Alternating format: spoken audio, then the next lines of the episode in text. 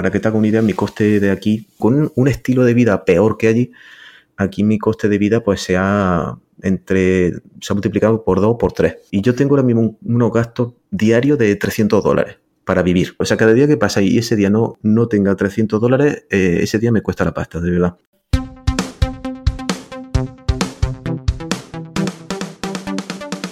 Bienvenidos una vez más al podcast de Valio, un lugar donde hacemos nudismo financiero, que consiste en desnudar un poco los números de los invitados con el fin de aprender de su experiencia gestionando su dinero. Yo soy Sergi Benet y hoy estamos con Miguel Ángel, también conocido como amigo inversor en redes sociales y en YouTube, donde divulga contenido sobre inmuebles y cuenta ya con más de 18.000 suscriptores. Miguel Ángel lleva desde 2007 invirtiendo en bolsa e inmuebles y desde ahora se une también a la familia Valio con el nuevo curso sobre hipotecas un curso para evitar que te la cuelen cuando contratas tu hipoteca y ahorrar bastante dinero y dolores de cabeza a largo plazo. Muchas gracias por unirte a Valio, Miguel Ángel, y bienvenido al podcast. Gracias, Sergi. Súper bien. La verdad es que estoy encantado de estar con vosotros y, bueno, y sobre todo con el equipo que formáis Valio, que sois todos súper profesionales. Así que muchas gracias por invitarme, Sergi. Gracias a ti, de verdad, por colaborar. Vale, pues Miguel Ángel, normalmente hacemos unas preguntas, creo que ya has escuchado algún podcast, unas preguntas de, para ponerte en contexto y nada, muy rápidas y breves, ¿vale? Vale. ¿Edad? 41. ¿De dónde eres? Yo soy de Granada.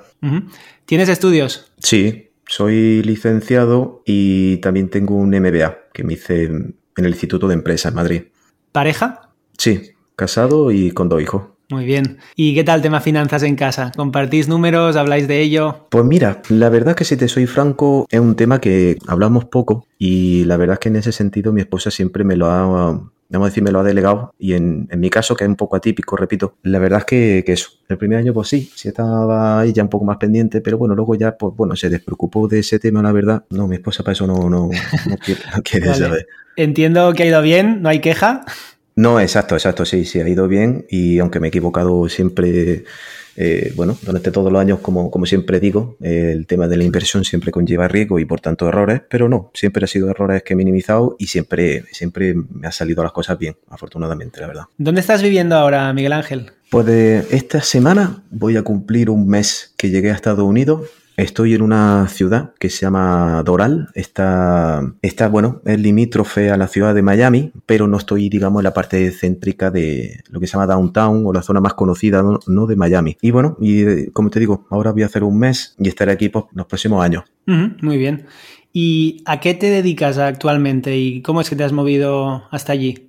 Pues mira, básicamente lo que tengo la actividad, ¿vale? Mi esposa tiene una, ella cuando estábamos en, hace cinco años y medio, ella montó una, una agencia y digamos que yo siempre le he echado una mano con ese tema y de hecho por eso también trabajamos juntos. Y bueno, mi actividad principal aquí pues es un poco es similar a la que hacía allí, pero bueno, la, la, la actividad principal es trabajo con ella digamos, la mitad de mi jornada en, los proyectos y, ayudándola con, clientes que, tiene. Y luego, por otra parte, pues también trabajar el tema de las inversiones, tema de marca personal. Aunque bueno, este mes, como te imaginarás, con el tema de, la mudanza está siendo muy atípico y es una cosa que, que, bueno, de hecho, siempre se ha dicho que la segunda cosa más estresante que existe después de una separación es una mudanza. Entonces, este mes pues está siendo un poquito más, más atípico, pero bueno, la rutina normalmente la, la he gestionado así. Mitad trabajo con mi esposa y luego pues ya pues gestión de proyectos, inversiones, eh, reformas, cosas que de hecho son las que la mayoría pues documento en, en mi canal. Y a nivel de tiempos, ¿Cuánto tiempo llevas ayudando a tu mujer y cuánto tiempo llevas con el mundo de la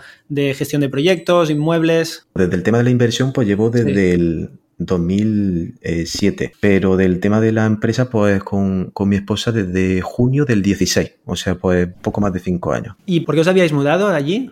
Mira, el motivo de, de la mudanza es porque a mi esposa, ¿vale? Que como te digo, ella está dentro de la disciplina del marketing y comunicación, a ella le aplicó un proceso de visado hace como año y medio y le han concedido una visa de, lo que se llama una visa de, de talento, una visa O, ¿vale? De outstanding, que llaman aquí.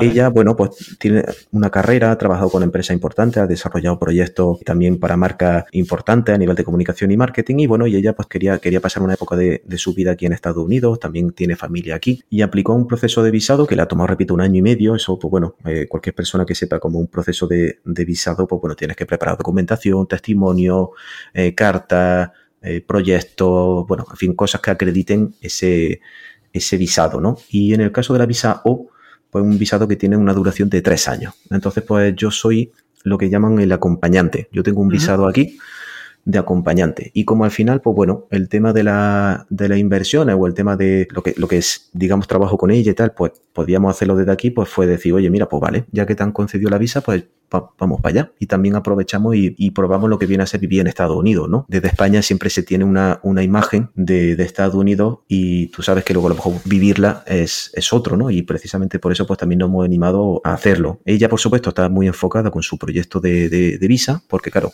ella le han dado una visa para, para una serie de proyectos que tiene que ejecutar aquí.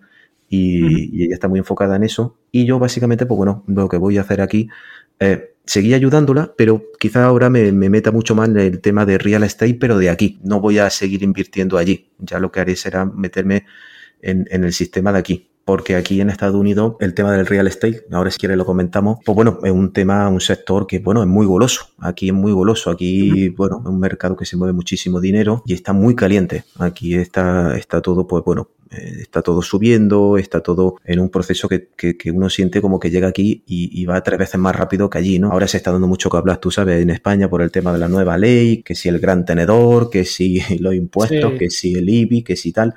Y aquí no, aquí no, al contrario, aquí constantemente pues están incentivando eh, mucho el, que se siga construyendo, que, se siga promocionando, que la gente siga comprando, no, no que compre una o dos, que compre 18 propiedades. Y, y sí, sí, sí. Y, es un sistema muy, muy loco, ¿eh? Muy loco en el sentido de no es que esté todo descontrolado, sino que, aquí la gente va muy heavy, ¿eh? Muy turbo, ¿eh? Todo, muy, muy rápido. Sí, de hecho, eh, el otro día estuvo por aquí, pasó por el podcast Nandi eh, de Capturando Dividendos, que está viviendo en Florida y nos contó un poco las virtudes de, invertir en, inmuebles en, Estados Unidos. Y, mm. y nada, te quería preguntar a ti también, cómo sé que llevas poco tiempo, pero en este mes que llevas, ¿Qué tal la adaptación? ¿Cómo es el, la vida allí a nivel de, sobre todo, nudismo financiero? O sea, a nivel de finanzas, a nivel de costes, ¿cómo está siendo? ¿Qué, es, qué, qué tal el coste de vida allí? Pues mira, está siendo bastante, bastante duro, Sergi. Digamos que de una situación que yo tenía en España, pues podría considerarlo más, más cómoda, me he encontrado con que, mm, bueno, para que te haga una idea, mi coste de aquí, con un estilo de vida peor que allí, aquí mi coste de vida pues se ha entre se ha multiplicado por 2 o por 3. Y yo tengo ahora mismo unos gastos diarios de 300 dólares para vivir. O sea, cada día que pasa y ese día no, no tenga 300 dólares, eh, ese día me cuesta la pasta, de verdad. Y una presión constante del cambio porque es que todo, todo se ha encarecido muchísimo. allí también, por supuesto, ¿no? Porque al final todo lo que viene de China se ha multiplicado los fletes y, los costes de, de logística y debido a las casas por lo que hay está mucho más costoso pero bueno, es que ha sido una cantidad de palos que me estoy llevando, pero por todo, claro, o sea, dije, bueno, voy a ver, a ver qué cuesta un coche. Y los coches, aparte que, que llega a concesionario y directamente te dicen, mira, no tengo coche y, los próximos que me llegan me llegan en enero, o te dicen, mira, los que tengo son estos y te lo están vendiendo mm. a, precios costosísimos. todos los dealers de aquí están vendiendo los coches entre un 20 y un 30% más caro que el precio sugerido del fabricante, cosa que nunca ha sido así. O sea, el precio del fabricante siempre ha sido una referencia y siempre se ha vendido por debajo de ese precio. Y todo, todo, los alquileres son costosísimos para la calidad de la vivienda comparativamente con, con España. Y la comida, la comida, por ejemplo, yo venía, para que te comida, yo venía gastando una media de 150 euros a la semana, ¿no? En mercado. Y aquí, pues, es que 450, 500 y, con una calidad de la comida muchísimo peor que allí. Eh, eh, está siendo un poco para mí un un poco chocante. Yo ya sabía que obviamente vivir en Estados Unidos eh, iba a ser más costoso, pero realmente este primer mes me, ha impresionado. Y está siendo un poquito, o sea, me voy a tener que poner las pilas más rápido de lo que yo me pensaba aquí, porque, porque es que aquí tienes que facturar, facturar, facturar, y, que, y, es que es una constante, ¿eh? que tú lo ves la gente de aquí y vive en ese ritmo, y, y, por eso también tienen la imagen del español, que si las vacaciones, aquí, pues bueno, la gente no tiene vacaciones, porque tomarse vacaciones pagadas eh, solamente te dan una o dos semanas al año. O sea, si tú quieres un mes, te, dan un mm. mes, pero no te pagan. Y tú sin cobrar no puedes estar aquí. Y aquí, aquí ya te digo, eso es lo que me más me ha chocado, el coste tan mm. alto de... Yo creo que también me venía en un momento malísimo en cuanto a que, a que, bueno, por ejemplo, la casa que yo tengo aquí, la casa en la que yo estoy, ha subido desde marzo hasta ahora en, en alquiler 800 dólares. O sea, hace menos de un año esta casa se alquilaba 800 dólares menos de, de, lo que se alquila ahora. Pero bueno, al final es como yo siempre digo, si el mercado lo paga, esto, esto me pasó, Sergi, cuando llegué a Barcelona la primera vez, el, en 2011. Yo venía de Madrid, que no es que viniese precisamente de una ciudad barata, Y llegué a Barcelona y digo, coño, qué caro está la, vivienda aquí y qué pequeña es. Y digo, ¿de verdad que están pidiendo 1.200 euros por un apartamento aquí en el Example? Y sí, sí, es que el mercado es así. Y mientras que haya gente que lo pague, pues el mercado lo, lo va a hacer. ¿no? Sí, a pesar de que quieran regularlo, en principio el mercado se autorregula. Se autorregula. Hmm, Pero es que aquí existe un concepto muy diferente de, de, lo que acostumbramos allí, que viene a ser el tema del crédito, ¿no? Aquí no se concibe una vida sin crédito. No es como allí, ¿no? Allí tú, tú que dices aquí ahorro, yo, bueno, ahorro es una palabra que no sale nunca aquí en una conversación. Y es todo crédito. Entonces, pues bueno, yo, yo por ejemplo, hablando con familia, le decía, me, contaba, ¿no? Dice, no, eh, eh, me renovaron el, alquiler hace tres meses y me lo subieron 300 dólares. Y digo, coño, bastante subida, ¿no? Y, y, le pregunto yo, pero tú, cuando tú este año en el trabajo te han subido a ti tu sueldo 300 dólares, dice, pues claro, entonces te das cuenta de que mm. todo al final pues va, va subiendo. Todo está más caro, la gente necesita más sueldo, las empresas pagan más sueldo y bueno, se, se, está produciendo un efecto de inflación fortísimo. Entonces, claro, yo que estoy recién llegado, que no estoy metido en esa rueda, pues hasta que no te, me, no te pones con esa rueda, pues... Te ha pillado con el pie cambiado, ¿no? Sí, sí, sí, sí. Allí en España, por ejemplo, eh, eh, por supuesto, es súper difícil destacar, ingresar, que te vaya bien un negocio, que tenga eh, inversiones, que te produzcan dinero. Es, difícil, pero el sistema no, no te presiona tanto para que, tengas que producir pues porque, bueno, la gente al final, la masa salarial, salarial está mucho más controlada, eh, los tramos son mucho más cortos. Aquí, bueno, aquí 10 mil dólares mensuales, no, no, 10, no, 20, 30, o sea, aquí la gente habla de cientos de miles, como mm. a lo mejor allí hablamos de, de decenas o como muchos centenas. Eh, son, otras cosas que, bueno, que, que, lo comento pues porque una cosa es que lo veas desde fuera y una cosa es cuando llega aquí y te empiezan a llover de palos que dices, coño, coño. Sí, sí, no, es, interesante. Gracias por compartir. Lo que, mm, o sea, la, tu zona ¿Estaría considerada una zona muy cara o es una, una, zona normal? O... Aquí sería una zona costosa por el hecho de que no es que sea una zona premium, pero tiene una alta demanda, en este caso de latinoamericanos, sobre todo de gente que viene de Venezuela. Y el que se viene de Venezuela, eh, pues, pues pudiente, normalmente. Entonces, pues bueno, pues, pues, por eso, pues todo se encarece. Todo aquí en Miami siempre, cualquier sitio es bonito, todo lo cuida mucho, los jardines, las palmeritas, las carreteras. Lo, en ese sentido, no es que esta, esta zona sea, mejor que otra en cuanto a, a tú sabes, ¿no? A recursos, a, a calidad de, gente que, coño, es que aquí hay gente solo de empresa, no, no, aquí, pues bueno, mucha gente trabajadora, mucho tal, pero bueno, todo está costoso porque, repito, el que viene de, Latinoamérica, eh, Miami, de hecho es que es una ciudad que desvirtúa mucho, porque aquí, por ejemplo, no hay un tejido empresarial del copón, aquí no es que haya, bueno, hay empresas importantes, pero no, no es que se corresponda para los ingresos medios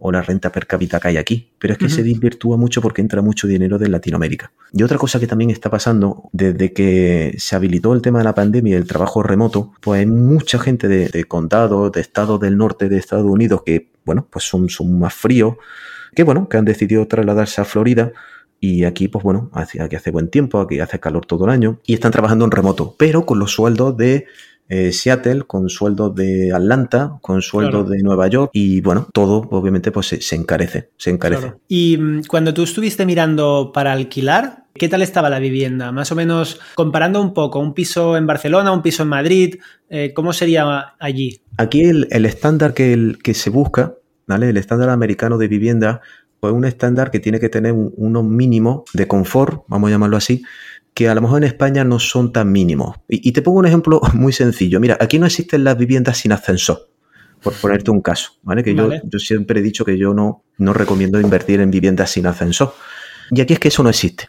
O sea, aquí hay un bloque de tres apartamentos y tiene ascensor. Siempre. Aquí, por ejemplo, dice, no, mira, tengo una cocina de butano. No, no. Aquí, o una cocina de, con estos estándares o no tienes cocina. Entonces, claro, cuando tú comparas, tienes que comparar con una vivienda pues, que tenga unos estándares de allí.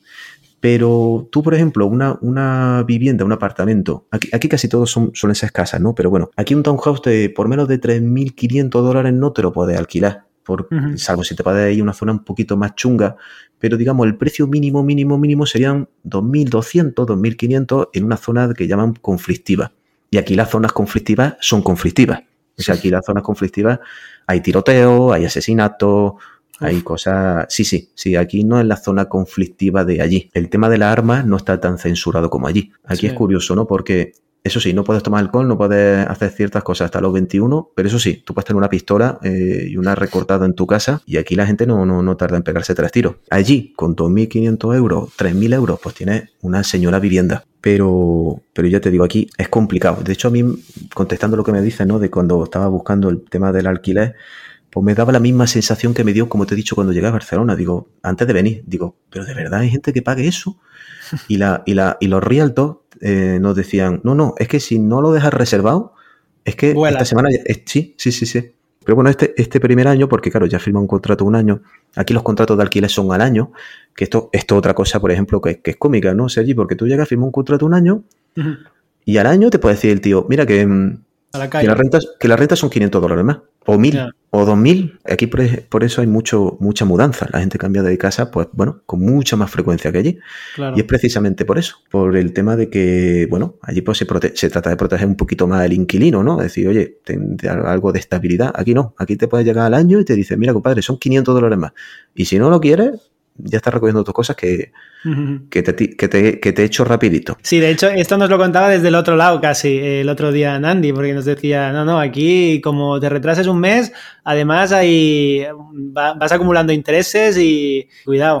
Sí, sí, sí. No, aquí, por ejemplo, pasa una cosa graciosa. Y el bueno, graciosa. Tú, tú, te quedas sin pagar la comunidad, bueno, por el motivo que sea, te, te, te retrasas por el motivo que sea y no te dan entrar a tu casa. Sí, no te dejan entrar a tu casa. muchas gracias, ese día no te hace. No, no, tío, o sea, muy, muy heavy, ¿no? Porque, claro, aquí casi todas las propiedades, ser, ojo, propiedades que estén dentro de condominios con, zona comunitaria, ¿no? Y en la mayoría de, los sitios tienes que entrar por, por, bueno, pues con un acceso, ya sea un código, una tarjeta, un vigilante, y que no, que no, que no, compadre, que no. Que pasa tu tarjetita, te dice eh, access denied y, y no. Y, que, no, que, no y, que, y que no entra a tu casa. y dice, coño. Y, y, por supuesto hay, hay, personas, ¿no? Oye, mira que tengo este problema y todo aquí se dialoga, ¿no? Pero, pero que el sistema estaba montado para, para que no te duermas, no te retrasas, que pagues, que produzcas, que, que, que sigas girando la rueda, que la economía no se puede parar. Y, y bueno, y, y así. Ahora, eso sí, el, que quiera aquí, pues bueno, por, eso también ha sido una de las cosas de que nos hemos animado, ¿no? Dice, oye, vamos a probar si eso es verdad, que aquí uno no tiene el, eh, barreras de subida, el techo, ¿no? Que, Porque la gente que tiene éxito aquí tiene un éxito que en España, pues bueno, pues posiblemente le costaría muchísimo o sería casi imposible, porque el sistema español, sobre todo el sistema tributario, es que va literalmente a presionarte para que que, que, no, que no, mm. que, que, te cueste mucho más. De hecho, los, que, los, los, españoles que conozco, ¿vale? Que conozco poquito, pero los que conozco que están aquí y le, esté le está yendo bien, es que no, no volverían jamás. Es que lo dicen, dicen, no, yo ya no podría volver porque, mm, porque como yo estoy y, y, la carrera y que no, no hay tope, es que sigo y sigo y sigo y, y cada vez más y cada vez más y, es que lo ves, que, que coño, aquí eh, todo, avanza, todo avanza, todo, todo. O sea, la gente dice, no, mira, pues ahora tengo una entrevista, ahora me están llamando no sé qué empresa, ahora no sé qué, me han ofrecido un bonus, no sé qué, ahora tengo pum, pum, pum, pum, pum, pum. Y, y, ese sistema que tiene su recompensa en términos de, bueno, sobre todo económico, ¿vale? Por supuesto reconocimiento, mm. pero sobre todo económico. Aquí la gente va mucho al, al dólar. Y, y claro, y el banco te da más crédito y más crédito y más dinero y a poco que, que empieces a pagar tus cuotas te da más, dinero. ¿Usted no, ¿Usted no quería más dinero? No, no, es que ya no, pero de verdad, tiene usted, eh, eh, y aquí todo se mide con el, con el crédito y, y de hecho tú, tú tienes un ranking, ¿vale? Que va por puntos. Pues tienes 500, 600, 800 puntos de crédito y, y, lo primero que te preguntan, que ya obviamente el banco lo, lo ve, eh, te dice, hostia, acaba de llegar a los 800 puntos, tiene usted un préstamo de 200 mil dólares con un 0,2%, o sea, casi regalado para que lo use en una inversión inmobiliaria. Y la gente, coño, pues voy a comprar otra casa y la voy a poner en alquiler y, endeudarse aquí es extremadamente, extremadamente fácil. Súper fácil. Fácil, fácil sí, pero barato tampoco era, ¿no? Porque creo que había, habíamos hablado de el, interés y no era barato. O sea, el interés era más barato aquí en España, creo. Sí, sí, aquí, aquí decían, hablando con, bueno, estoy, estoy ahora haciendo mi, empezando, a crear mi red de contacto aquí, como haría cualquier buen inversor inmobiliario aquí, en la Cochinchina, en España, donde sea, ¿no? Y, Y es cómico porque me dicen, no, no, y es que ahora estamos, que está el tipo de interés regalado. Y digo, ¿regalado? Regalado no, está en un 4%. Dice, sí, sí, regalado. Digo, no, no, compadre, regalado es al 1%, como está en España, pero al 4%, me perdonas, pero dice, no, pero es que normalmente estábamos en un 8, en un 12, en un 15, Y, a ellos a eso les parece regalado. Pero, pero repito, luego, luego es como todo, ¿eh? Em, te piden un 4 y si tienes 800 puntos de crédito, te lo bajan al 2. Vale. vale, vale. Y al 1.9, que eso también o sea, al final, a, la hora de cerrar, ya te digo aquí, es que es así, es que allí pasa lo mismo, ¿eh? El, al que le va bien, se lo ponen más fácil. Y al que le, por el motivo que sea, no le va tan bien, se lo ponen más jodido. O sea, en, España, repito, pasa lo mismo. En España tú vas, quieres comprarte una casa, no sé qué, coño, no tiene estabilidad, los ingresos, uff, y pues nada, más, esa persona paga más intereses, le ponen las peores condiciones, eh, pues aquí al extremo. O sea, el que le va a regular y tal, ¡pum! Y, sí, sí, es como, como te comentó Nandi, aquí las tasas de interés son, son bastante más altas. Y, bueno, los intereses, por ejemplo, de un crédito personal o una tarjeta de crédito se te va al 15, al 20%. Ya, es salvaje. Sí, sí. Pues bien, Miguel Ángel, por, tocar un poco el detalle del número y entender un poco mejor, entonces una vivienda básica para una pareja que, que yo qué sé, pues en Barcelona o Madrid estaría en, X, allí en cuanto estaría una vivienda, es lo que decías, ¿no? Que, el mínimo en Barcelona-Madrid quizá es más mínimo que allí, pero mm. ¿cuál sería una vivienda típica para una pareja? Yo te digo, un piso, imagínate, de dos habitaciones en el Example de Barcelona, y tú te estás imaginando, pues, un piso que si está reformado y tenga ascensor y tal, pues bueno, por menos de mil euros mm, no lo vas a conseguir. Pero aquí te vas mínimo a dos mil dólares. Ese, sería, ese sería el estándar. Vale, Pero doble, vamos con el doble. Doblando. Un poquito más, 2.2. 2.2, ¿Y en tu caso ha ido por ahí o cómo, cómo ha sido? ¿Cuánto si quieres compartirlo, ¿eh? ¿Cuánto pagabas más o menos antes? A mí se me ha ido a, a, 2.5. Se me ha ido, no al triple, pero 2.5. Se me ha ido el, el coste de, de la vivienda. Mm, mm. ¿Y antes vivías dónde? Ah, justo antes de venirme estaba en Marbella, que bueno, es que yo también hice ahí un movimiento eh, yo tengo un proyecto inmobiliario que hice este año, en este caso de, vivienda, donde compré una, propiedad en el 2020, además lo compré justamente en plena pandemia. Y, bueno, durante este curso, eh, pues bueno, básicamente le he hecho una reforma, eh, ya te, lo, tengo, lo tengo documentado por ahí en un vídeo de YouTube. Y lo que hice fue, yo estaba residiendo en Granada y lo que hice fue en julio, me trasladé a, justamente a Marbella, que ya digamos en ese proceso de la reforma la casa ya estaba vivible, con el propósito de la disfruto en verano y al mismo tiempo pues superviso la finalización de la obra, ¿vale? Porque cuando uno está ahí, y la gente que hace reformas lo, sabe, cuando uno está eh, supervisando eso más de cerca, todo evoluciona más rápido y mejor. Y también te digo, como ya sabíamos por aquel entonces que eh, a mi esposa le habían concedido el visado, ¿vale? Que ya se lo confirmaron en, en mayo, pues bueno, pues entonces salté de Marbella aquí. Entonces, claro, Marbella como no estaba de alquiler, porque esa, repito, fue una inversión que hice que compré, pues claro, no te puedo comparar. Pero bueno, si, la pero si la mm. comparo con lo que costaría esa casa en alquiler aquí, pues sería algo similar, pero aquella casa es mejor que esta. Vale, y Miguel Ángel, entonces, a nivel de ingresos, ¿cómo, ¿cómo se estructuran un poco tus ingresos? ¿Tienes estas dos fuentes de ingresos de la agencia y de tus inmuebles o cómo funciona? Sí, yo tengo principalmente, digamos, dos ingresos. Tengo el sueldo que tengo con la empresa, porque mi esposa y yo tenemos esa empresa y, nos ponemos un sueldo con un con unos dividendos, un bono, ¿no? A nivel de, empresa. Y luego tengo la, renta, las rentas que voy generando por los alquileros. O eh, lo que le gano, pero claro, eso no es un ingreso fijo, cuando a lo mejor pues, vendo una propiedad, lo que viene a ser la ganancia patrimonial. Pero mensualmente digamos, eh, vivo principalmente con eso. Luego, pues bueno, sí que es cierto que a mí me gusta, y, de hecho siempre lo recomiendo a la gente, que tenga siempre el chip puesto de eh, tratar siempre de buscar ingresos extra, ¿vale? Que no se conformen con el sueldo activo. De hecho, yo cuando estaba trabajando por cuenta ajena, pues también lo hacía, pues montaba proyectos digitales o, organizaba, me acuerdo que organizaba, creé un club y hacía fiestas. Eh, o sea, siempre me ha gustado tener buscaba ingresos extra. Y ahí en ese sentido, pues bueno, pues la gente me demandaba por redes sociales, que si tenía alguna formación de algún tipo y, bueno, y diseñé pues eh, programas, eh, cursos digitales con mi marca personal, pero no, no es algo que digamos a día de hoy me pese como para, para considerarlo una, una fuente de ingreso relevante, o por lo menos lo que yo considero relevante.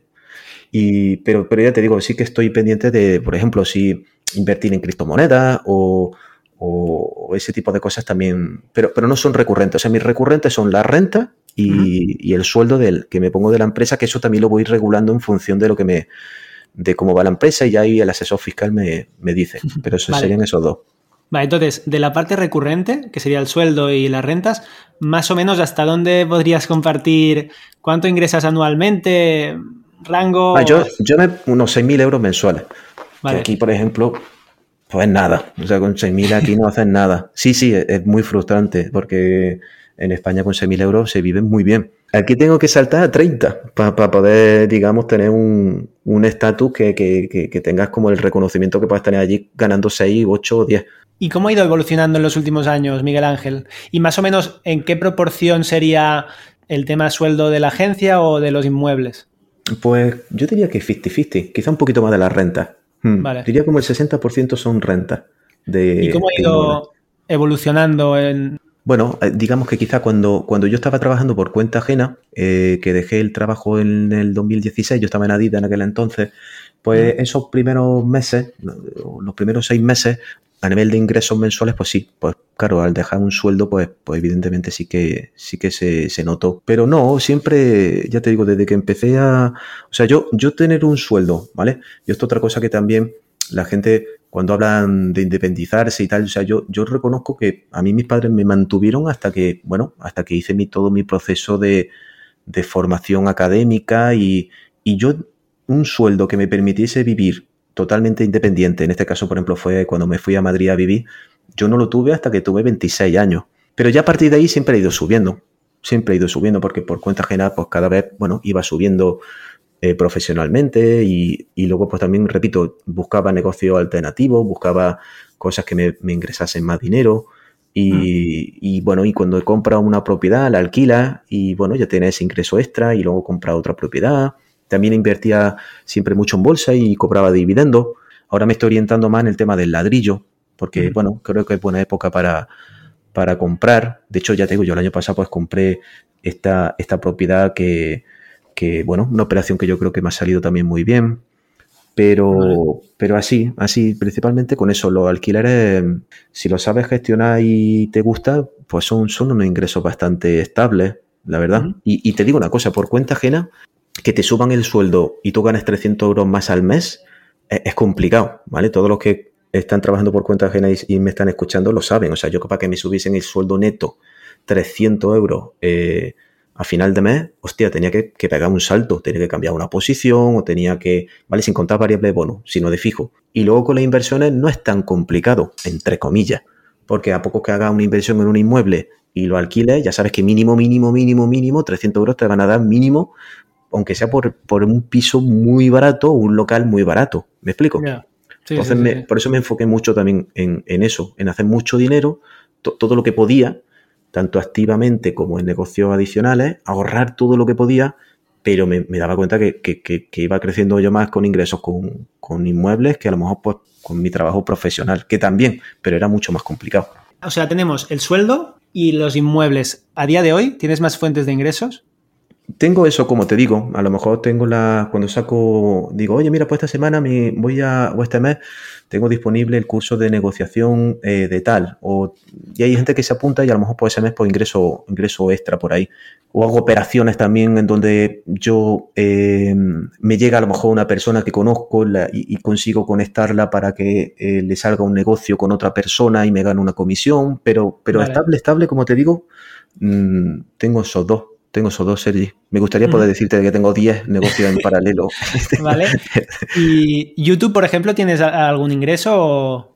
YouTube sí paga, sí paga. Paga poco en función, yo creo, ¿vale? Pues como siempre dicen los youtubers, paga poco en función de, las visualizaciones que tú que tiene el, canal, pero sí paga 300, 400 euros creo que, me están ingresando de media. no es algo ni que considere estable, ni, ni tampoco que, sea una cosa que diga, coño, YouTube es una Hombre, si tuviese 2.000, 3.000 euros, te diría, pues YouTube es una fuente de ingresos que, que es interesante. Y cuando comentabas lo de pues alguna venta de algún inmueble, ¿te dedicas a ello, a, intentar lo que sería el flip de comprar para vender? ¿O te refieres a que, bueno, puntualmente, pues algún inmueble que has tenido un tiempo, pues lo vendes y, ya está? Sí, eso, me refería a eso, por ejemplo. Yo, yo, cuando empecé con el tema inmobiliario, pues siempre trataba de comprar pues inmuebles no muy costosos, ¿vale? A lo mejor pues compraba 40, 50, 60 mil euros. y, y bueno, y luego con el tiempo, pues cambié un poco la estrategia y de hace unos años hasta ahora, preferí comprar menos cosas y, quedarme con inmuebles, pues quizás de un perfil un poquito más, un poquito más alto, que son menos rentables, pero tienen otras ventajas que yo valoro mucho en la inversión inmobiliaria, ¿no? Como son el perfil del inquilino, que eso me da más estabilidad, más tranquilidad, menos dedicación. Y luego también esos inmuebles, inmuebles tienen una capacidad de revalorizarse pues mayor que los inmuebles económicos, ¿vale? Y, estos años últimos, pues sí que he vendido varios, varias cosillas de, locales que a lo mejor pues compré en su momento y, aunque son muy rentables, estoy hablando de 10, 12% de rentabilidad, 14%, pero, bueno, repito, un local de 40.000 euros, por mucho que se revalorice, pues puede llegar a eso, a 45, 48, 50, pero nunca va a llegar a valer 80. ¿Me explico?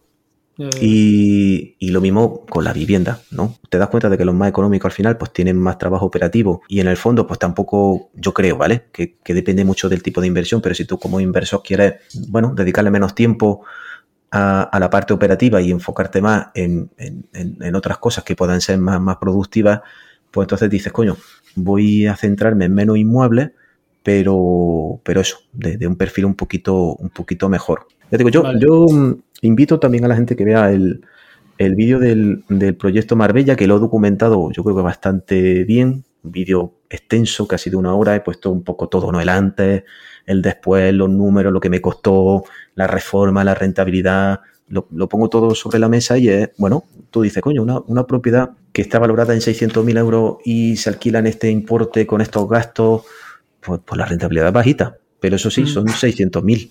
O sea, eh, eh, es mucho dinero. ¿Me, explico? Sí, sí. Siguiendo el hilo por el mundo de los inmuebles. Sí. ¿Cuál fue tu primera inversión? Eh, ¿Qué tipo de piso fue? Y cuánto, un poco detalles, no sé si te acordarás, pero detalles de cuánto invertiste, dónde era. Mira, fue, un local comercial, ¿vale? Y yo empecé con locales. De hecho, yo no compré ninguna, ningún tema residencial como hasta, no sé, hasta hace bien poco, ¿eh? Porque mm, yo empecé invirtiendo eh, viviendo fuera de, Granada. Pero yo quería invertir en Granada porque es donde yo conocía más el mercado. Aunque yo estaba en Madrid en aquel entonces, pero, pero quise invertir en Granada porque que una de las cosas que siempre recomiendo a los inversores que empiezan es empezar donde tú conoces la zona, conoces muy bien la zona, porque conoces las calles, conoces el tipo de perfil de gente que camina y se mueve por ahí, conoces los barrios que, bueno, están evolucionando a nivel económico, social, uno mejor que otro, conocen las infraestructuras, los proyectos que hace el ayuntamiento, porque además esto es una información que, toca el ayuntamiento y te enseñan el plan urbanístico del año siguiente y tú ves lo, bueno, lo que se van a hacer, las calles, las carreteras, los metros. Y, entonces, a pesar de que yo eh, estaba en Madrid, pues yo empecé comprando ese, un, un, local y, y, lo hice porque conocí el mercado, repito, y el local, una de las cosas muy buenas que tiene es que son un tipo de inversión inmobiliaria súper pasiva. Y yo no, estando allí trabajando por cuenta ajena, con mi horario, con mi jornada y tal, yo, yo no iba a estar o, no quería estar dedicándole tiempo a, oye, se me ha estropeado la ducha, oye, se me da no sé qué, ahora no me funciona el calentador, oye, eh, la puerta de no sé qué, o chorradas de ese tipo. Y entonces empecé con locales por eso. Y Además, la rentabilidad que yo vi en locales comerciales e-, era mayor, eh, bueno, es mayor que en el residencial. Y entonces dije, vale, pues voy a empezar comprando un local y, nada, y algo tan sencillo como eso, comprar el local, limpiarlo un poco, adecuarlo, nada, pero nada como una vivienda, que tienes que poner, que se a veces los muebles, que no, no, una limpieza, una manilla de pintura, pam, pam, pam, y su, su buen anuncio, sus buenas fotillos, tal, hay que saber comprar, por supuesto. Y empecé así.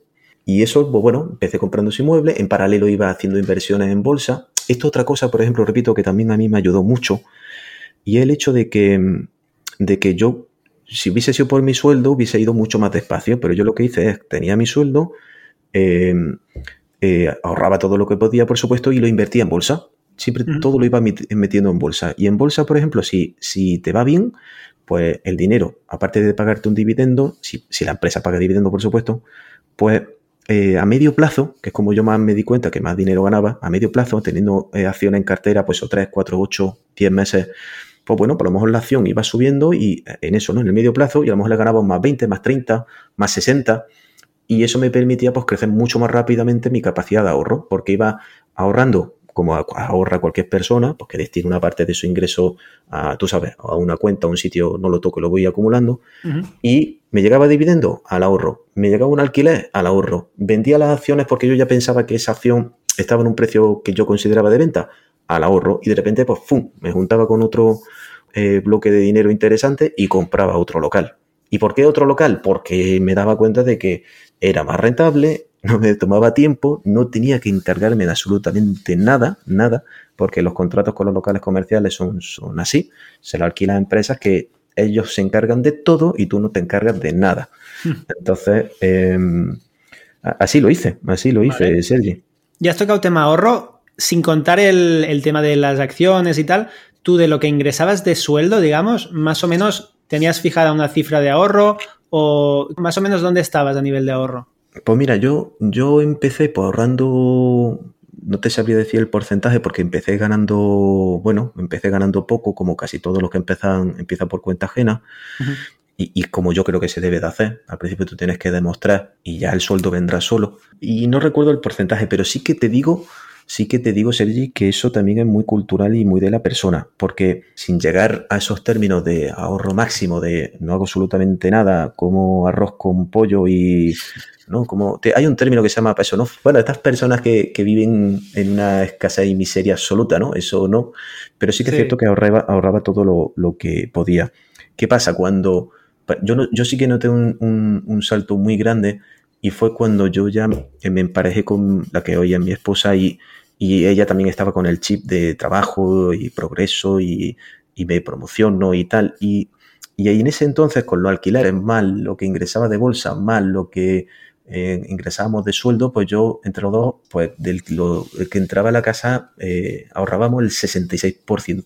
Y yo siempre se lo digo a la gente, cualquier inversor inmobiliario que se haya hecho un poco a sí mismo, eh, tiene que ahorrar y, siempre, siempre, siempre, siempre eh, hubiésemos podido vivir mucho mejor de lo que hemos vivido.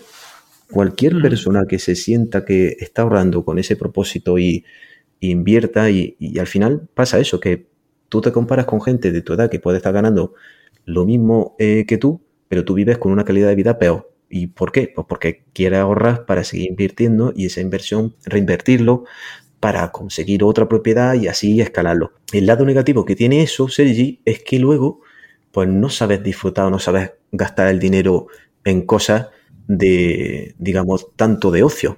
Me explico, porque ya llega un momento en el que no, no, no quieres gastar por capricho. Al contrario, eh, vamos a poner el caso extremo de Warren Buffett. Pues este hombre, pues bueno, sigue con su mismo sueldo de hace 25 años, el coche que tiene, pues un coche normalito que tiene 12 años, vive en un vecindario que sus vecinos que ganan evidentemente menos que él, tienen mejor casa que él. Y bueno, es una persona que, que, se ha sabido adaptar a ese estilo.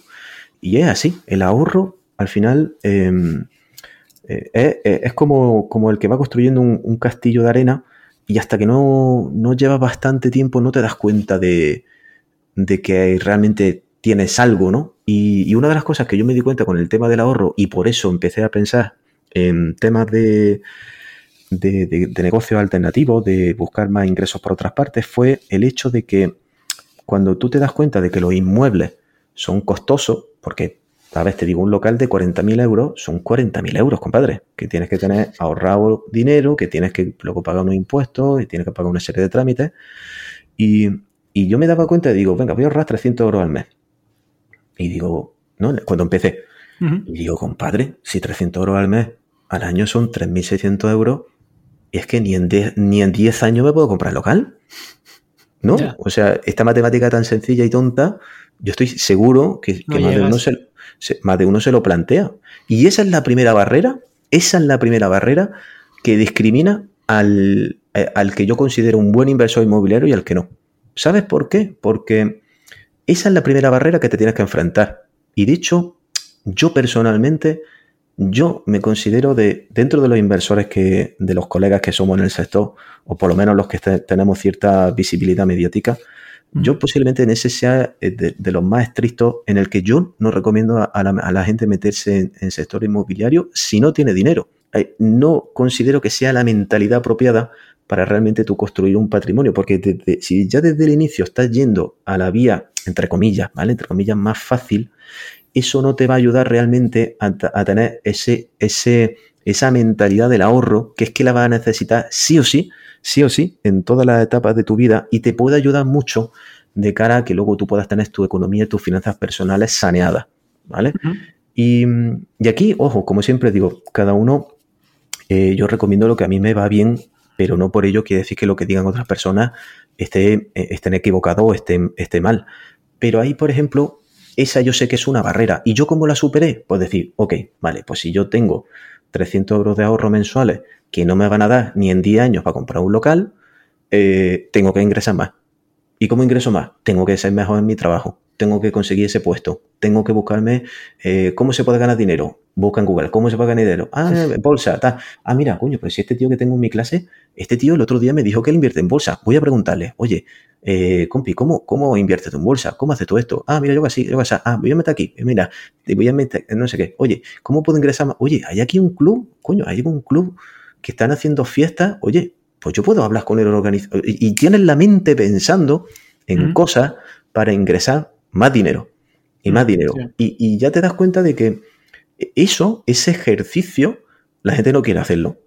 Y se van un poco, pues, entre comillas, cegados por, no, no, no, no, no, no, no hace falta. Tú invierta aquí, métete, entrámpate, tú pide deuda, compadre, tú pide deuda, que eso es sanísimo. pues, pues yo, yo no lo recomiendo. O sea, porque si tú sabes generar dinero eh, por, por, por, por, eso, pues tener la mente inquieta, por probar cosas, eh, pues, pues lo, afrontas, todo de, una manera mucho más, mucho más cómoda. Porque sabes lo que pasa, Sergi, el tema inmobiliario, como todos los proyectos de empresa o, cualquier proyecto que, haga una persona eh, de tipo profesional, todo tiene problemas, todo tiene problemas, todo. Y cuando tú afrontas, imagínate que te metes en una inversión inmobiliaria, como te digo, sin un penny, ¿no? Y hmm. de repente te encuentras con los problemas que los hay, los tienen todos eh, los problemas que derivan de la inversión inmobiliaria. Por ponerte un problema, que tu inquilino no pague, ¿vale? Algo muy frecuente, más cuando al principio piensas que sabes y no sabes y te pones con tu primera propiedad, la alquilas y como no tienes experiencia gestionando inquilino, la cagas y ese tío no te paga. ¿O de qué? Pues tienes que resolver problemas con una deuda porque el banco no sabe de barco y te va a decir, compadre, me debe dinero, págame y de repente te empiezan a entrar los sudores fríos porque dices, coño, si, si me dijeron que esto era facilísimo. Sí, sí, pero compraste bien. Cuando empieza, de hecho, cuando empieza la inversión inmobiliaria, dices, ah, no, esto es muy fácil. Busco aquí, eh, compro esto, hago mis números y, y, lo alquilo y mira, qué bien, rentas pasivas. No, no, no, no. Luego cuando ya te metes sabes que las oportunidades más buenas no están a la vista de nadie, tienes que hacerte tu red de contactos, tienes que moverte eh, con inmobiliarias para que te avisen antes que nadie, eh, tienes que hacer un proceso, visitar muchas propiedades y dices, ah, mira qué piso más bonito, lo voy a comprar cagadas. ¿Por qué? Porque luego no sabes que ese, eso está mal, mal orientado, climatológicamente es una mierda, eh, el inquilino tiene, no te dura ni tres días o te da problemas. Y, y como esos problemas vienen seguros, pues si tú desde un primer momento te has metido en eso con un dinero que, tú sabes generar dinero, lo vas a solventar de una manera mucho más, con menos presión. Y ya de ese modo, si ya te gusta, ¿vale? Cuando ya tú has probado el proceso, te has metido en el sistema inmobiliario, has hecho inversiones, te, te, estás solucionando los problemas y es un sector que te gusta, ahí ya, ya, yo ahí digo, oye, ahora ya sí, ya si quieres, si te puedes, puedes jugar más con la, con la financiación, con la deuda, porque bueno, ya, ya sabes, ¿no? Ya sabes solucionar los problemas, ya tienes ese rodaje, pero empezar sin poner un penny, ya digo, yo no lo recomiendo. Vaya chapa que te metió ese. tranquilo, tranquilo, está bien, está bien compartir experiencias, que, que tienes mucha. Vale, pues eh, no, gracias, Miguel Ángel. Lo que sí que te quería preguntar era eh, concretamente números de la primera operación, porque mm, suele ser la que más asusta y es bueno ver cómo, otros inversores lo han hecho y, cómo era su situación en ese momento. Entonces, por ejemplo, tu primer local, has dicho que fue un, local, em, ¿cuánto te costó? ¿Cuánto tenías ahorrado en ese momento? ¿Hiciste eh, un all-in y pusiste todo tu, todo tu efectivo? Eh, ¿Cogiste deuda en ese momento? ¿Cómo fue un poco la primera? Ese local, si no recuerdo mal, me costó 40.000 y que luego con gastos de ITP y registro notaría se me puso en 44. No llegó, ¿vale? No llegó, 43 y piquito. Y, y, lo pagué al contado. Si te digo la verdad, eh, la mayoría de los inmuebles al comienzo lo iba pagando al contado porque, mm, bueno, había varios factores, pero el principal era de que cuño, me, di cuenta de que el dinero al contado me daba mucha ventaja a la hora de, hacer compras más interesantes y me adelantaba a inversores ante oportunidades interesantes que, teniendo el dinero disponible, pues bueno, las inmobiliarias pues me daban ese, trato preferencial. Claro. Y, luego ya sí, luego, luego ya, aunque, aunque ya, cuando te conocen, ¿vale? Cuando ya te conocen y si te quieres meter en otra serie de cosas y, y tienes que pedir deuda, igualmente te van a dar ese trato preferencial. Pero eh, una de las ventajas que yo tenía era eso, que, como no quería pedir deuda al principio, por, lo que te estoy diciendo, o quería pedir la mínima, en mi caso no, no pedí nada, pero si volviese a empezar posiblemente, pues a lo mejor pediría, pero pediría muy poco. Pero quería hacerlo así por, por el hecho de ver si eso me, me gustaba o no, ¿vale? Porque decía, bueno, voy a colocar este dinero aquí, y, bueno, y empiezo y veo si esto me gusta, si me va bien, si el tema de los inquilinos, si luego me pagan, no me pagan. ¿Y, lo pusiste todo? O sea, pusiste todo, o sea, tenías más ahorrado y puse. No, yo, yo me quedaba a cero. A cero. Vale. Mm. yo tenía 60, pues compraba uno de 60. Tenía 75, pues compraba en ese momento una cosa de 75. Así lo estaba haciendo pues los primeros 10 años. Mm. Vale, vale, vale. Hasta, por ejemplo, yo me acuerdo, eh, quizás el, local más costoso que he comprado al contado me costó 110 que con gastos, pues sí, una pasta al contado, pero sí, sí, sí, sí, sí. A, lo mejor ahora no lo haría así, pero ya te digo, en aquel momento pues seguí mi línea, ahora a lo mejor pues lo haría, lo haría de otra manera. Pero sí, sí, sí, al principio lo hice así sin, deuda, Sergi. Mm. Vale. ¿Y lo, sigues manteniendo el primer local o ya lo vendiste? Lo he vendido, mm, lo he vendido. Porque era uno de los locales, y además, en términos de rentabilidad, iba muy bien lo tenían 450 y funcionaba perfectamente. Pero, eh, repito, preferí, por ejemplo, ese fue uno de los locales que liquidé y con ese pues eh, lo, destiné parte para afrontar los gastos de la, del proyecto este que te digo de, Marbella, ¿vale? Mm, a lo mejor podría haber dicho, mira, me quedo con eso y lo pongo aquí y porque al final estaba siendo rentable, pero coño, no, no, no lo veía no, no era un, patrimonio estratégico, que es lo que te digo, yo voy trabajando en ese sentido. Quiero, quiero hacerme con cosas interesantes, no con la intención a lo mejor de venderla en un futuro, pero si las vendiese sé que, le voy a ganar más y que no me tomen tanto tiempo operativo. Eh, pero ese local lo, vendí, lo vendí. Mm. ¿Y lo vendiste bien? ¿Lo vendiste hace poco, no? Relativamente poco. Ese lo vendí hace poco, ese lo vendí a principios de este año. Lo vendí en 40 y 45 creo que sí. Es lo que decías, ¿no? Que tampoco se revalorizan tanto. sí que saca un buen, una buena rentabilidad el, alquiler, pero no tanta revalorización. No, no, no. Y, a lo mejor en ese, ese local, en, un momento bueno, lo podía haber vendido en sus 50, 55. Vale. Claro, ahora mismo no, no era un buen momento. Eh, claro, yo también compré barato la, la otra propiedad, porque pasa un poco como la bolsa. Si tú vendes eh, y estás ganando es posiblemente porque esté todo más, más caro. Y si quieres comprar acciones, están más caras. Pero si compras eh, cuando está barato, aunque vendas barato, tú estás comprando otra cosa que está barato. Entonces, en ese momento, cuando yo veía, por, eso me he ido desprendiendo eh, de, los inmuebles que pienso que, que son menos estratégicos, repito, por, por, esa capacidad de revalorización y el tipo de inquilino. Y has comentado que de media más o menos te interesaban locales de unos 50, 60, ¿no? Ahora yo, sí, eso, bueno, ahora, ahora no, ahora ya me enfocaría más de 70 a 100. Ese, ese tramo es el, más interesante. Ese tramo es el más interesante. Y yo creo que para vivienda también, ¿eh? Para vivienda entre... Bueno, es que claro, 70 o 100... Es que claro, yo estoy pensando en precios de Granada. 70 a 100 en Madrid no compras nada. O en Barcelona nada. una plaza de parking. Entonces son términos relativos, ¿vale? Pero para que uno, una persona lo, lo, dimensione en su ciudad, digamos, serían aquellos, aquellos inmuebles que no son de primer precio, pero se mantendría como en el percentil 40, una cosa así ese, suele ser el rango más rentable. O sea, en la mayoría de las ciudades de España, la gran mayoría, la renta per cápita suele ser, en las capitales de provincia hablo, ¿vale? Suele ser más o menos similar, más o menos. Quitando Madrid y Barcelona de, la ecuación, más o menos, pues no sé, vamos a comparar un Zaragoza con un Sevilla, con Murcia. Entonces, por eso digo, 70, 100, 120. Ya a partir de 150 la rentabilidad baja muchísimo. Entonces, si es para invertir, para conseguir rentabilidad, ese, rango es el óptimo. Ese rango es el óptimo. ¿Se pueden conseguir más económicos? Sí. Coño, mi amigo Juan este compra pisos por 20.000 euros. Pero claro, son pisos muy rentables, pero, pero bueno, con, otras desventajas ¿no? que tienen ese, esas propiedades. Hombre, algo tendrán por esos, por esos precios. Claro, sí, son, son propiedades que, bueno, pues su gestión obviamente a nivel operativo pues más coñazo, los inquilinos son de mayor rotación, de un perfil mucho más modesto, más, más, más conflictivo. Eh, pero, pero, claro, por lo que una persona puede comprar una propiedad, puede comprar cuatro o cinco y al final de mes, eh, pues va a tener, claro, repito, con su trabajo, pero va a tener más ingresos en, términos de cash flow. yo, yo, de hecho, ahí es donde yo creo que no existe una, un tipo de inversión perfecta. Es el tipo de inversión que case más con tu estilo, con el estilo que tú quieres. Hay inversores que valoran mucho su tiempo a mí conforme me voy haciendo más mayor, pues me va pasando eso. Pues prefiero cosas que me tomen menos tiempo activo.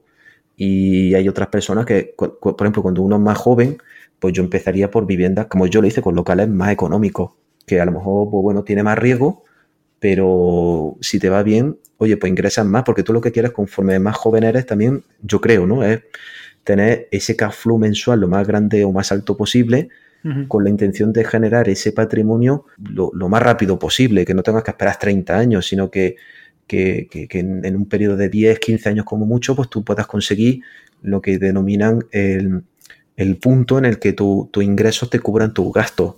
Entonces, bueno, ya te digo, yo, yo seguí otro sistema diferente porque a mí me tomó eso, unos 11 años en llegar a ese punto, pero yo compraba menos cosas pagando al contado con menos deuda y, a mí, y es lo que yo recomiendo porque a mí me fue bien. Otro inversor puede igualmente hacerlo en el mismo periodo de tiempo, incluso menor, sabiendo apalancarse bien con la deuda, gestionando muy bien sus procesos, eh, optimizando mucho su ahorro, su cash flow y, no por ello que sea peor que, mi sistema. Yo creo que hoy en día lo bueno que, hay de, la, de todo el medio digital es que, bueno, cada uno explica su, su estilo y, y, en función de la persona, dice, oye, pues me va más el estilo de aquí, me va más el estilo de esta persona porque, bueno, hay gente que tampoco le gusta eso, el tema de las deudas, el tema de, o que incluso, por ejemplo, pues tienen una hipoteca con su vivienda y se han dado cuenta que quieren empezar a invertir y ahora el banco le pone muchas pegas porque ya tienen una hipoteca, entonces se están dando cuenta que a lo mejor pues, para empezar van a tener que empezar con tirando de ahorro propio y quieren, eh, bueno, eh, buscan manera de ingresar más dinero para, poder hacer una compra o al contado o casi al contado o pagando la mitad del inmueble. Es que cambia, cambia mucho por persona. Sí, depende, depende. Vale, y Miguel Ángel, actualmente, ¿cuántos inmuebles tienes? Pues estoy gestionando 14 inmuebles. Vale. Hmm. ¿Y qué tal? Bien, bien, bien. Ya te digo, eh, me queda uno que tengo por alquilar, que era donde teníamos montada la oficina, donde yo grababa, de hecho, la mayoría de mi vídeo al principio era ahí y ese lo tengo en alquiler.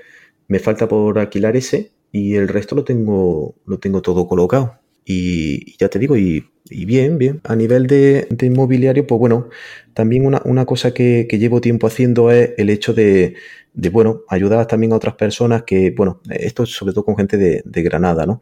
Pues le ayudo un poco con la gestión de los inmuebles y tal, incluso seleccionar un inquilino, hacer un, tener un contrato que, te blinde bastante bien con, como propietario. Y ya te digo, eso también es una cosa que, también, que también me pasa con las formaciones. Conoces a gente, te cuentan sus casos. Y, a mí, por ejemplo, también me gusta mucho aprender de, otras personas, de, cómo lo hacen otras personas a nivel de inversión, cómo, cómo lo gestionan, cómo gestionan o, seleccionan su inquilino. y en ese sentido, pues, pues bien. Pero vamos, que quiero, ahora que estoy aquí en Estados Unidos, me gustaría ver cómo, cómo funciona el sistema de aquí, que yo creo que aquí va a ser bastante, bastante interesante de ver, la verdad, bastante interesante de, ver. Mm. Vale. A nivel de tiempo, ¿cuánto dirías que te lleva a gestionar estos 14 inmuebles? Pues poco, la verdad es que poco. La mayoría, como son locales, no, no me toman, no me toman mucho tiempo. Eh, las, cosas, ya digo, uno, uno los están a nombre de empresa, otros los tenemos a nombre personal, mi esposa y yo. Y, bueno, los que son de empresa, todo el tema tributario, el, 303 que hay que hacer trimestralmente, porque todos los locales sí tienen eh, facturas y los que son personal, pues, pues bueno, eso sí lo hacemos nosotros, lo hago yo online. Eh, me toma poco, la verdad, me toma poco. Y, y de hecho también me gusta, eh, ahora que no estoy, pues bueno, trabajar con inmobiliarias, que ellos también hagan un poco el filtro, hagan la entrevista. A mí, a mí una de las cosas que sí me gustaba a mí era elegir yo el inquilino. Pero ahora que no estoy, pues bueno, estoy delegando eso a, a inmobiliaria, que la verdad que una de las cosas buenas que tiene la inmobiliaria es que tiene mucha experiencia y, se curan bastante en salud en el sentido de que buscan un inquilino pues fiable y, le hacen bastante filtro, la verdad. Sí, a ver, de la experiencia al final se aprende y son mejores filtrando que, uno mismo, seguramente. Sí, sí, sí, la verdad es que sí. Vale, pues Miguel Ángel, a nivel de patrimonio, ¿cómo estás y hasta dónde puedes compartir? Bueno, a ver, siempre es difícil de, estimar, pero yo calculo que si, si hiciese líquido, digamos, todo lo que tengo a nivel patrimonial, pues yo creo que en torno al millón de euros sí que, estaría. Sí. Deuda tengo poquita, ¿vale? Tengo menos de 120.000 de deuda, que, bueno, que yo considero que es poquito, poco para eso. Pero, mm, pero e, esas serían mis cifras. Repito, que, no lo voy a hacer. Y hablamos de una situación utópica, porque claro, si, si vendiese todo, pues también Hacienda se frotaría la mano porque también, claro. Te a precio de mercado, quieres decir, ¿no? Sí, sí, si tuviese, si tuviese que ahora mismo pues venderlo todo, pues me ingresarían eso. Claro, pero es bruto. Vale, Yo creo que nadie en su sano juicio a lo mejor lo haría así de golpe. pero creo que sí.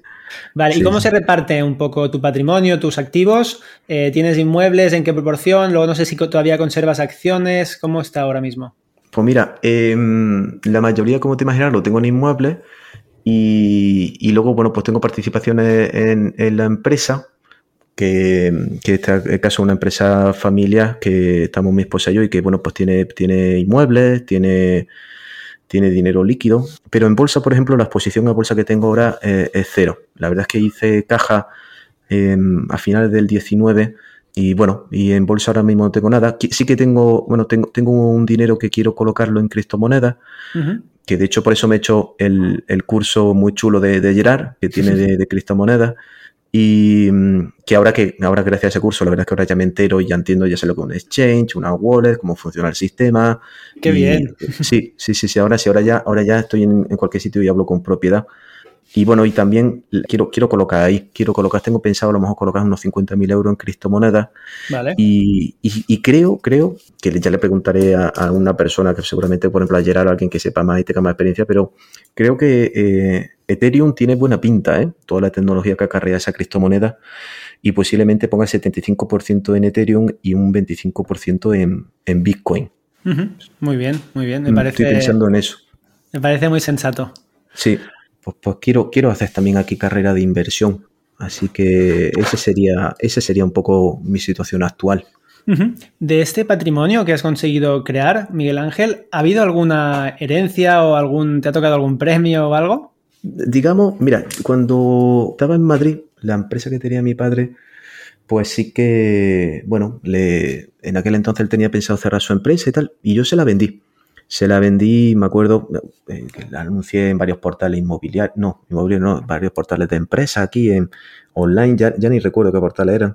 Y, sí que le conseguí vender la empresa y de ahí sí que me gané una, buena comisión. Mi padre la verdad es que sí que me dio una, comisión eh, muy chula que me, que bueno, que básicamente pues bueno, fue, fue como bueno, un regalo, un regalo barra premio, porque, porque bueno, le, vendí la empresa el fondo de comercio que se llamaba, y quitando eso, digamos, pues la verdad es que en principio no. Mis padres pues, también tienen su patrimonio y me tuvieron joven y como ellos siempre me dicen, dicen, mira, tú con la herencia no puedes contar, podrán contar pues tu hijo, igual que ellos. Mis padres Eh, cuando, cuando ahora mi padre ha heredado, pues bueno, ha heredado pues con, casi 70 años. Entonces no. Yo creo que el tema de la herencia no, no, no puedes contar con ello. Eh, pues por eso, ¿no? Salvo si tus padres a lo mejor, pues tú eres el menos de muchos hermanos y tus padres a lo mejor ya están mayores y tú eres muy joven. Tuviste una recompensa por una, venta de, la empresa de tu padre. Vale. Sí, sí, me, pagó una, una, comisión y que si no recuerdo mal, creo que fueron pues, sesenta y pico. digo, hace muchos años. Pero, pero claro, porque él, imagínate, fue como si le tocase lotería. Él pensaba cerrar su negocio, no, no tenía intención de seguir con el negocio pues porque se quería eh, jubilar joven y tal. Y, y cuando le dije, no, hombre, no, las empresas se venden también, que soy gente que paga. Y dice, pero la gente que paga, yo sí, sí, sí, que hay gente que paga empresas funcionando y se hace. Eh, eh, porque él no quería hacer el típico traspaso. Dice, no, no, dice, no, no, porque yo no quiero saber nada de. Dice, no, no, que, te compran el tema este y, y, bueno, y, se lo encontré, el, el, comprador. La verdad es que fue una, operación muy buena, sí, sí, sí, súper bien. Muy bien. A ver, está bien, es un importe que está súper bien, pero sí que es verdad que respecto a tu patrimonio tampoco representa tantísimo. En aquel, en aquel momento, buah, te imaginas, ¿no? Cuando tenía veintipico y, y, tuve ese super bonus, pues ah, fue, fue mucho dinero, fue mucho dinero pero, pero a mí me ayudó pues con ese compré otro local. Entonces, sí. Lo invertiste, ¿no? No te lo gastaste en coches ni... No, no, es lo que te digo. cualquier, cualquier persona que, que, invierta en inmuebles y se haya hecho a sí mismo, es que lo más probable es que gaste muy poquito. Y tú lo ves y viva muy modestamente. Muy modestamente. La gente, por ejemplo, que es más ostentosa, normalmente tiene un perfil mal de de empresario, de empresario que ha creado un negocio, que le ha ido bien, que tiene éxito y lo muestra más. El que es así, ¿no? Ahorrador y compra un inmueble, lo alquila y, quiere crear otro, comprar otro inmueble, mm, por regla general, son, somos personas, digamos, que modestas, porque al final de eso, te vuelves a un, un ahorrador, la única diferencia es que te, bueno, vas comprando inmuebles con la intención de, de crear un patrimonio pues, que te ayude a ti y, llegado el caso también a tu familia y tal. Y, por eso, pero no, no, yo creo que es así, es el perfil. Por eso dice, no un coche o tal con ese dinero, no, al contrario. Cualquier persona que pensase como yo diría, no, coño, pues con eso compro otra propiedad y la alquilo. Claro. Vale, ¿y alguna cifra objetivo de patrimonio te has marcado o de inmuebles? Pues la verdad es que no, Sergi, te digo la verdad, porque no tengo ahora mismo, ya te digo, yo más que crear más patrimonio, pues eso, voy a tratar ahora, ya que, bueno, tengo dos niños, tienen 6, 8 años y, bueno, quiero ahora enfocarme más en esta época de mi vida de, de sí, crear patrimonio, pero, pero comprando a lo mejor menos inmuebles de, mayor nivel, pero tratar de disfrutar un poquito más y gastar un poquito más de cash flow. Claro, ahora me he venido al, peor sitio, donde aquí es todo costosísimo, pero, pero bueno, ahora mi, mi objetivo va a ser el, generar más, ingresos. Y, claro, como estoy en un mercado totalmente nuevo, que no conozco, aquí me, cuesta, porque allí, por ejemplo, si se piensa, oye, un millón de euros, con este millón de euros, porque con un millón de euros sí que, sí que, si los tienes colocados, sí que, sí que vives seguro con, con, unos ingresos mensuales que en España puedes vivir súper bien. Pero claro, aquí no lo tengo dimensionado. Aquí decirte un objetivo, pues, pues, pues, a lo mejor dentro de un tiempo, cuando lleve más tiempo aquí, sí que te podría decir, oye, mira, pues aquí generar, tener 5 millones de dólares, pues ya me he dado cuenta que sería un objetivo que me permita esto, pero a día de hoy, tío, no tengo, no, no lo puedo comparar. Vale. pues Miguel Ángel, ¿dónde te puede encontrar la gente? Bueno, em, sobre todo en, mi canal de YouTube, en Amigo Inversor, en Instagram también, como Amigo Inversor, o en mi web, que es amigoinversor.com. Y, y nada, y de hecho en mi web pues tengo, tengo varios artículos que a la gente pues me escribe, ¿no? Que les, resultan muy útiles, que si tema de reforma, que si tema de contratos, eh, tema de rentabilidad, de, impuestos. Tengo varias guías que a la gente pues le gusta mucho y, y, bueno, recientemente también empecé un podcast eh, hace varios meses que bueno, pues voy, voy subiendo contenido a nivel de, de píldoras que, que, bueno, he visto que a la gente también le gusta mucho los podcasts, de hecho por eso también hoy estamos aquí. Nosotros la verdad es que súper afortunados y muy agradecidos porque, porque en general todos los cursos que estamos sacando con, profesionales como tú, el feedback está siendo súper bueno y se ve la, buena intención tanto de los profesores como de, bueno, como de la empresa. Y la verdad es que es guay, o sea, mola mucho dedicarte a un proyecto que, que la gente agradece tanto el esfuerzo y lo que se está haciendo. O sea que tú ya mm. llevas mucho tiempo también con YouTube y divulgando contenido, así que entiendo que tienes también más experiencia en esto. No, no me lo tomo como un trabajo en el sentido de que, tiene que ser, eh, bueno, pues con mucha rigurosidad y tal, sino bueno, trato de compaginarlo pues como, como algo, como se diría, como un hobby, ¿no? Vale, pues Miguel Ángel, eh, mil gracias por, uno, por haberte unido a la familia y, colaborar con nosotros, y dos, por venir aquí a desnudarte un poquillo. gracias a ti, Sergi. Un abrazo y, un fuerte abrazo también para todos los, los miembros y la comunidad de Valio. Muy bien, un abrazo para ti, que vaya bien. Chao. Chao.